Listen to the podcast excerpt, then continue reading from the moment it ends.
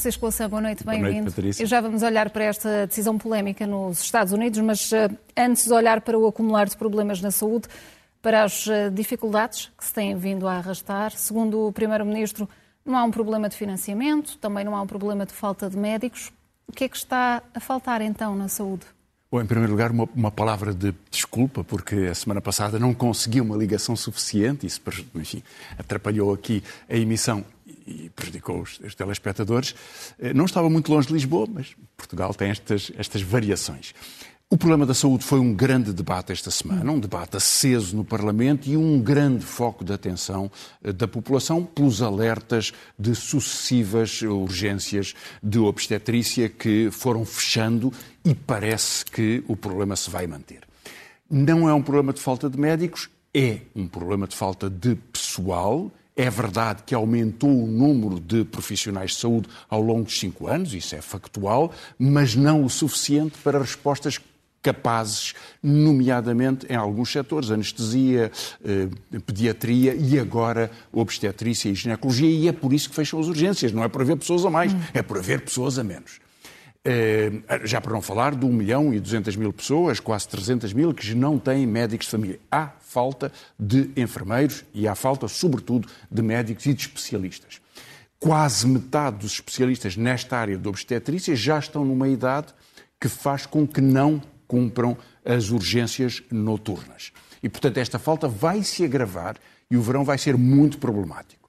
É também um problema de financiamento porque a dívida do Serviço Nacional de Saúde este ano será de 1.100 milhões de euros, como foi em 2021. Portanto, há um problema de financiamento, há um problema de recursos humanos, há um problema de organização, que o Governo agora procura responder com a concentração de urgências, com medidas uhum. de emergência, e há problemas estruturais do conceito do Serviço Nacional de Saúde e da sua base.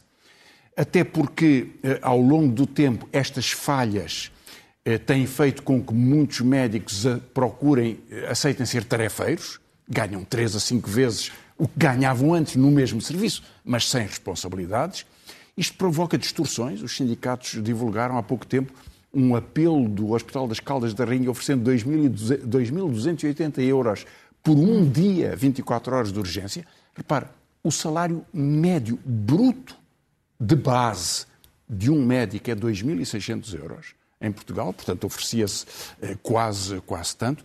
Portanto, há, há, uma distorção porque o Serviço Nacional de Saúde foi, eh, eh, a sua estrutura foi envelhecendo, a renovação tem sido insuficiente e, sobretudo, as condições profissionais de carreira, não é só de remuneração, isso pesa muito, mas de carreira, de organização, de responsabilidade, de motivação, de trabalho em equipa, tudo isso tem vindo a ser degradado. E as soluções que aparecem são péssimas, porque são ou há um pedido do, do setor privado, aqui em Lisboa, por exemplo, há dois hospitais que já representam mais partos do que eh, a maior maternidade de Portugal, que é, que é a maternidade Alfredo da Costa. Eh, só com uma consequência. É que uma grande parte desses partos são feitos por, por cirurgia, por cesariana, porque são muito mais caros assim. E, portanto, esta transformação do, esta extensão do, da intervenção das empresas privadas significa tornar muitas vezes mais caro e não garantir os cuidados em situações muito mais difíceis eh, do ponto de vista técnico e do ponto de vista, do ponto de vista médico. E, portanto, estes problemas têm-se vindo a agravar neste contexto. E vamos até à, à zona uh, virtual, Francisco Louçã. As, as soluções encontradas uh, pelo Governo, como dizia, mas nomeadamente no que diz respeito ao pagamento de horas extraordinárias, também não resolve o problema ou não ameniza o Bom, problema? Não há um acordo ainda. O Governo tinha sugerido pagar mais a partir de 500 horas extraordinárias, não tem, não tem sentido nenhum, são três meses de hum. trabalho. Agora sugere 50 euros a partir de 150 horas, os, os, os sindicatos estão a negociar. Eh, o Governo está a aceitar agora que há um problema de, eh, de base salarial no Serviço Nacional de Saúde, é claro eu não consigo perceber porque é que em Portugal eh, um juiz há de ganhar mais do que um especialista de cirurgia ou de qualquer outra especialidade do topo de carreira. E depois isto significa uma recusa permanente do governo em aceitar a proposta que foi feita por, por António Arnaud, o governo levou muito a mal essa proposta, que era de criar carreiras exclusivas, naturalmente que não prejudicam a possibilidade de um médico ter uma, um consultório privado, mas significa que trabalha no hospital. Eh, este, este, exemplo, eu enfim, tinha pensado dá-lo já uma vez que falámos sobre isto, não, na altura isto não surgiu. É o caso, um, um, exemplo concreto de um diretor de serviço de um grande hospital público, uhum.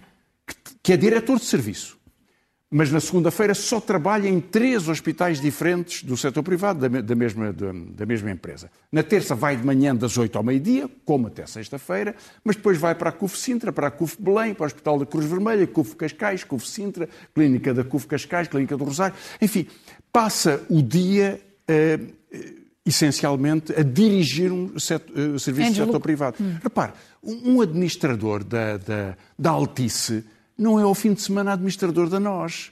Um secretário de Estado dos Assuntos Fiscais não faz uma consultoria de planeamento fiscal ao fim de semana. Isto não tem sentido nenhum. Portanto, porquê é que acontece? Porque uh, não há condições para uma carreira no Serviço Nacional de Saúde que seja bem paga, com perspectivas, com motivação. E há muitas pessoas, pode ter a certeza disso, que é isso que querem. O Governo alega que se houver uma estrutura profissional com estas características nos hospitais públicos, toda a gente vai sair. É inteiramente falso. É desprezar as médicas e os médicos uhum. que querem que haja um serviço em que, em, a que se dedicam e que, evidentemente, têm uma, uma profissão uh, adequada. E, portanto, este torna-se o grande problema, a, a, a, a questão mais difícil, e é nela que o Governo é intransigente. E eu, por mim, ao fim de, de tantos anos desta discussão, devo confessar-lhe que desisto de pensar que com este governo alguma vez vai haver uma solução estrutural no Serviço Nacional de Saúde. Vamos andar com o credo na boca ao longo do verão. As urgências é melhor, fechar... é melhor adotarmos aquele conselho de que é melhor não adoecermos durante o verão. Bem, isso, ou melhor não comer bacalhau à brás, como diz a, a Diretora-Geral da, da, da Saúde. São recomendações, porventura, feitas com boa intenção, mas que não vão mudar o facto de haver urgências a fechar, vai haver pessoas doentes de, e, com franqueza, dizer a uma grávida que vai ter a criança em julho ou em agosto hum. que é melhor não ir à urgência e que ela vai fechar, eh, não tem nenhum sentido. Eh, o atendimento de saúde é uma garantia de confiança das pessoas. E o Serviço Nacional de Saúde está a falhar. Eh, as alternativas que são propostas são absurdas, porque Alguns destes doentes poderiam ser atendidos no privado, mas o privado quer que o Estado pague, evidentemente, o privado já tem o seu negócio. Agora quer que lhes deem clientes, mas os hospitais vão continuar a ter os seus custos. Tem os edifícios, tem os profissionais, tem a estrutura, tem os equipamentos. Portanto, económica e socialmente, só é razoável ter um competente serviço de saúde. Quem quiser vai ao privado, mas há um competente serviço de saúde e não pode ser mas assim. Mas tem que haver opções. Tem que haver estratégia. Todos. Francisco Louçã, já todos uh, começámos a sentir na carteira também os efeitos da inflação. Estas uh, consequências, estes impactos na vida do país são temporários, podem ser prolongados? O que é, o que, é que foi revelado esta, esta Bem, semana que agudiza ainda mais o problema? A resposta é verdadeira da pergunta, Patrícia, não sabemos ainda. Há um surto da inflação, um salto da inflação, se vai manter este ritmo não sabemos, há uma grande discussão dos economistas, na verdade há poucos dados sobre isso. O que é facto é que já subiram os preços. Portugal é o, é o país da União Europeia, o terceiro país da União Europeia em que os preços dos alimentos mais sobem. Apesar de dependermos pouco da energia importada da Rússia, temos efeitos indiretos do preço da energia, com certeza, temos efeitos indiretos do preço de, de, da alimentação, eh, mas há um empurrão para a inflação por poder de empresas. Que efeito é que isso tem? Veremos. Esta semana, surgiu um relatório da Fundação José Neves, eu vou citar dois dos dados, que não tratam só deste ano, é sobre a uhum. década de 2011-2019. E o que nos dizem é como é que os salários evoluíram. Porque o Primeiro-Ministro prometeu um aumento de salário de 20%. Que não é só. Bom, há quem diga, bom, mas vai haver inflação e, portanto, isso não vale nada em quatro anos. Sim. Só que o Primeiro-Ministro disse outra coisa. É que seria um aumento da parte dos salários no rendimento nacional, cerca de 9 mil milhões de euros ao custo atual, e, portanto, uma redução da parte dos, dos lucros, coisa que não agradou uhum. aos patrões e que não se vê bem como vai acontecer. No passado, o que está a acontecer nos últimos 10 anos, diz este, este, este estudo, é que houve de facto um aumento dos salários mais baixos, das qualificações mais baixas, um aumento puxado pelo aumento do salário mínimo nacional, Nas qualificações médias houve uma ligeira redução do salário real em 10 anos e nas qualificações altas uma redução importante de 11%. Os licenciados a terem uma, licenci... uma, uma quebra nos salários no, nos e quando vemos nos jovens, que é o gráfico que vamos ver a seguir, muito pior. Porque os jovens são muito mais qualificados hoje. Está a ver, os que têm ensino básico, cá está, subiu uhum. o salário. Ensino secundário, ela por ela. Licenciatura, mestrado e doutoramento, quedas muito significativas numa década. Portanto, um a qualificação ainda permite ter remunerações mais elevadas, uhum. Cada vez com uma diferença menor, e apesar disso tem havido uma perda ao longo deste tempo eh, que faz com que muitos jovens imigrem. E, portanto, há um problema, não é só o problema da, da inflação de agora, é um problema estrutural da distribuição dos rendimentos em Portugal. E depois há um último problema, que vamos ver no, no último gráfico, que é que afeta muito os jovens também, que afeta a organização da vida das cidades, que é o que preço é da habitação. Uh, o, o, governador do, do, Banco de Portugal veio dizer hoje: cuidado que o preço da habitação pode vir a descer. Que há um risco. Há um risco. Porquê? Porque se os juros subirem, o preço poderia descer se esse fosse o único efeito. Na verdade, olha o que se está a passar nos últimos anos. 2018 sobem 10%, 10% em 2019, 9% em 2020, 2021 9,4% e em maio já subiram 17%. No primeiro trimestre deste ano, a subida é muito maior ainda do que estes anos. E porquê? Os juros eram baixos, não havia esse efeito dos juros, mas basicamente por causa dos vistos gold. Por causa da, da venda, da, do grande mercado que há para a compra de, por estrangeiros, que não dependem do poder de compra nacional, uma casa mesmo exorbitante para um jovem Acaba português. Por, por haver uma sobrevalorização. Os preços disparam. Os preços disparam. E, portanto, isso significa uma segregação maior do ponto de vista de gerações e uma segregação social. As cidades tornam-se centros eh, de, eh, em que turistas ou classe alta podem comprar eh, casas e as populações, parte importante da população vai sendo afastada ao longo deste tempo. O governo tem vindo a prometer 26 mil casas para 2024, não vai cumprir. Agora o ministro já veio dizer que não deveriam ser 150 mil casas em 2026, não vai cumprir. Não há nada que esteja em curso nesse sentido, e isto significa que é outro efeito de inflação, na verdade. Nós contamos a inflação pelo cabaz dos preços, também contando este, este efeito, só que isto pesa muito mais sobre quem vai começar a sua vida. Sobre Portanto, a inflação é diferencial eh, sobre eh, diferentes pessoas na sociedade portuguesa e atinge mais eh, os mais jovens.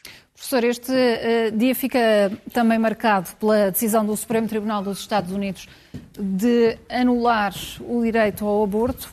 Como é que deve ser encarada? Esta, esta, decisão já era esperado era que, esperada. que acontecesse, mas é um, um rude golpe, é um, é um retrocesso? É, é, um retrocesso esperado. Portanto, o Supremo Tribunal retirou a proteção constitucional, que faz com que agora cada Estado vá decidir. Há dois Estados que já. Aliás, havia 13 Estados que já tinham leis, as leis gatilho, não é? que já estavam uhum. aprovadas e que só poderiam entrar em, em, em, vigor quando esta decisão fosse, fosse aplicada. Dois já o fizeram hoje à noite, Missouri e Texas. Outros dois, Louisiana e Mississippi, farão amanhã e chegará rapidamente ao, ao, ao, aos 13.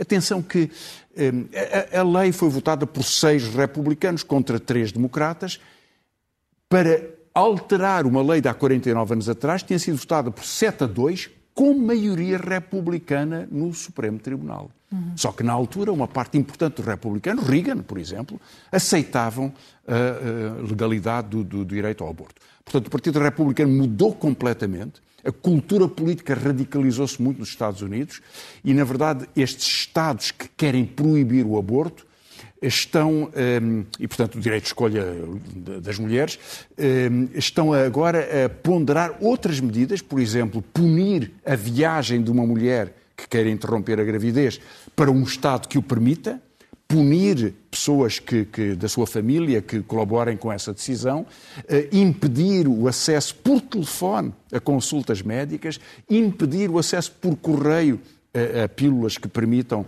a sua aplicação da, sua, uhum. da, da, interrupção da, da, gravidez, o que significa nós percebemos que há aqui fronteiras eh, muito, muito estranhas, quer dizer, isto é a Margaret Atwood, do Handmaid's Tale.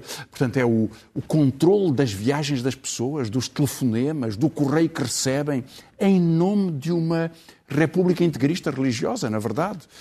Sendo, eh, para ser exato, que uh, várias confissões religiosas reagiram de formas diferentes igrejas evangélicas e, e, e cristãs eh, apoiaram a decisão da direita republicana. A Associação dos Conservadores, dos Rabinos Conservadores opôs-se. Portanto, há, há diferenças desse ponto de vista. Há uma parte da população que vota republicano que não concorda, uhum. aliás faz com que os democratas acreditem que é por causa desta decisão que podem ganhar as eleições em novembro. Não sei se assim acontecerá mas as consequências são tremendas sobre o respeito sobre as mulheres e outras consequências também. O New York Times, hoje ao fim da tarde, citava um dos juízes que votou esta decisão, Clarence Thomas, que dizia que eh, isto permitiria pôr em causa também o direito ao acesso à contracepção, ao casamento gay ou até à, uh, à relação sexual homossexual. Eh, porque já houve leis que, que, a, que a puniam no passado. E, portanto, nós olhamos para isto no século XXI e pensamos que é impensável, mesmo que uma direita radicalizada possa chegar a este nível. Agora, temos o caso do Brasil. Bolsonaro a protestar porque uma menina que foi violada aos 10 anos, tem agora 11, eh, consegui, a sua família conseguiu com ela eh, fazer, obter uma decisão do, do, do, tribunal num país com uma lei muito restritiva, mas o tribunal permitiu que fizesse a interrupção da gravidez e o, o, presidente protesta porque achava que ela devia ser forçada a aceitar esta, esta situação. Portanto, a radicalização e a, a, a desumanidade e a, e a crueldade bom, e, e, a violação do direito democrático das mulheres, é o direito delas de tomarem uma decisão. Joe, Joe Biden dizia que milhões de mulheres uh, estão em risco e que iria fazer tudo também para tentar contornar. Sim, eh, não, ele não é, foi muito corajoso. Os democratas não foram muito corajosos. E, na verdade, a solução que tem é uma lei federal que é aprovada na Câmara dos Representantes representantes, mas é bloqueada uhum. pelos uh, republicanos, que não têm maioria, mas podem bloquear uma lei quando chegar ao Senado, portanto, não haverá lei. Os Estados Unidos serão dois países diferentes. Já tendem a ser, do ponto de vista político, agora isso consolida-se na legislação e, na verdade, isto significa uma tensão muito grande, eh, que é um processo em bola de neve e a consequência que isso pode ter, eh, já veremos. A semana uh, fica marcada também pela decisão do Conselho Europeu, com o estatuto concedido à Ucrânia de candidata à adesão à União Europeia. Simbolismo deste, deste passo? Bem, muito rapidamente, porque o tempo já é curto. Uh, há, há, países que estão há 40 anos a negociar a adesão, que é o caso da Turquia, que há 30 uhum. anos que é candidato oficial, há outros que estão há 15 anos, países dos Balcãs, e, portanto, o, o aviso de António Costa é prudente esta é uma decisão política simbólica, tem uma representação perante a guerra, não tem nenhum efeito prático, a não ser que a União Europeia aceitasse mudar a sua estrutura institucional. Já esteve mais longe disso, porque as leis que, são, que, que, que se impõem à Ucrânia uh, do ponto de vista de, de, direitos democráticos já não são cumpridas pela Polónia e pela Hungria e continuam membros da União Europeia. Em todo o caso, é uma decisão muito difícil, até porque tem consequências económicas. A Ucrânia é um grande país produtor agrícola e significaria um acesso aos fundos da PAC, da, da, Política Agrícola Comum, e a França não gosta, não gosta dessa ideia. Além de que, politicamente, seria muito, muito mais difícil gerir, eh, neste caso, a Ucrânia e a Moldóvia. Repara, o Geórgia, que era candidata, ficou de fora, porque há suspeição que pudesse tornar-se pró-russa. A Sérvia negocia há 15 anos, mas como é pró-russa nunca entrará, a Turquia também nunca entrará. Portanto, há aqui um jogo político mais do que outra coisa e é hoje para mostrar solidariedade e para enganar os ucranianos. Eh, e, portanto, esse, esse, esse processo ficará, ficará por aqui. Até porque as lideranças europeias, para tomarem uma decisão tão difícil de mudar as instituições, estão em graves dificuldades eh, von der Leyen está a ser criticada por ter aceitado as, o financiamento da Polónia, apesar de não se cumprirem as uhum. condições. Draghi tem uma extrema-direita com 40% e tem eleições daqui a um ano eh, com uma grande eh, dificuldade de ver as alternativas. E Macron perdeu a maioria uhum. nestas, nestas eleições. Qual, qual o impacto, professor? Eu acho que vai ser enorme. Deste resultado? A extrema-direita, portanto, a França passou a estar disputada politicamente entre três blocos, sendo que a extrema-direita é mais importante do que o velho Partido Gaulista, mas atenção, desde 1986 que a extrema-direita tem 10% ou mais, chegando a 40% nas eleições presidenciais. Portanto, reforçou o seu peso parlamentar num sistema distorcido, mas com o peso eleitoral que, que, que já tinha. Depois, eh, Macron perde uma votação significativa e surge um novo polo pela polarização que Jean-Luc Mélenchon conseguiu com o Partido Socialista, o Partido Comunista e com os Verdes. Mélenchon tem um resultado extraordinário. Comparado à sua, à sua aliança com o, com o Partido Macron Ensemble, em 22 milhões de votantes, eles têm uma diferença de 22 mil votos. Uhum. Com mais 16 mil, Mélenchon teria tido mais deputados do que do que Macron, que depois tem alguns outros aliados à direita. Portanto, isto muda muito, eh, cria uma grande fragmentação. Macron governará, aliado à direita, eh, mas mostra como se desgasta uma política de autoridade jupiteriana, dizia Macron de si próprio, não é? Portanto, autoridade presidencial num contexto político francês e num contexto europeu em que uma parte da população, num dos países mais, um dos países centrais da Europa, se sente cada vez mais descontente, exprimindo de várias formas, eh, entre a procura democrática e a procura de extrema-direita, eh, de formas contraditórias, obviamente, mas que, que, em, que, que, que registra este, esta irritação social, este ressentimento, esta dúvida sobre o que pode ser a vida das pessoas como viu Portugal, com esta, esta imposição aos jovens sobre a habitação hum. e sobre as suas qualificações, eh, segue um caminho eh, que não é tão diferente assim de outros países europeus. Professor, vamos avançar para as uh, suas sugestões para esta semana. dois filmes. Hum. vamos começar. Um deles é um documentário de Marco Martins sobre o Ballet Gulbenkian, 40 anos do Ballet Gulbenkian, em 1965-2005. Ele depois eh, eh, foi, foi encerrado. O Corpo que Dança. Uma segunda sugestão, um filme que, que estreia esta semana de João Mário Grilo, eh, na base de um, de um, romance de Dulce Maria Cardoso. Ele adapta-o com alguma liberdade, Campo de Sangue. Uhum. E a terceira sugestão, em fotografia. Normalmente não tenho falado de fotografia, é Vencer o Tempo. Uma exposição de um grande fotógrafo português Uh, Inácio Ludgero faz 50 anos de carreira, ele começou muito novo e continua um fotógrafo muito ativo, vencer o tempo na Casa da Imprensa em Lisboa. E, e depois, menos livros desta vez, mas um, um, disco, José Valente, Seis Violas, um disco precioso, de homenagem a José Mário Branco, Águas Paradas Não Movem Moinhos. Uma, uh, na oficina do livro, a Mísia escreve Animal Sentimental, uma biografia uh, e uma história, enfim, reflexão sobre a sua vida. E, finalmente, na Presidência da República está uma exposição sobre Maria de Lourdes Pintacilgo. Está acessível ao público eh, no Museu da Presidência, Mulher de um Tempo Novo, uma homenagem muito merecida a uma grande figura eh, da política e da cultura portuguesa. E o que nos traz num momento zen? É, saúde privada. Hum. Na, na, voz da sua mais lídima representante, Isabel Vaz, que é eh, administrador de um dos principais grupos privados, mas privado, atenção, o grupo é da Fosun, uma empresa chinesa, uma empresa privada chinesa, mas como todas as empresas tutelada pelo governo chinês, aliás, o seu administrador faz parte de uma das instituições de, na órbita do governo chinês, ou seja, Partido Comunista Chinês, e convém lembrarmos quando ela faz este elogio do privado, que afinal é um pouco chinês, neste caso. Vamos então ver. Francisco Louçã, boa noite, obrigada e até para a semana. Até para a semana. O setor da saúde é, de facto, um setor um bocadinho diferente uh, dos outros setores da economia em algumas características, uh, nomeadamente os custos não são tipicamente suportados por quem beneficia do serviço.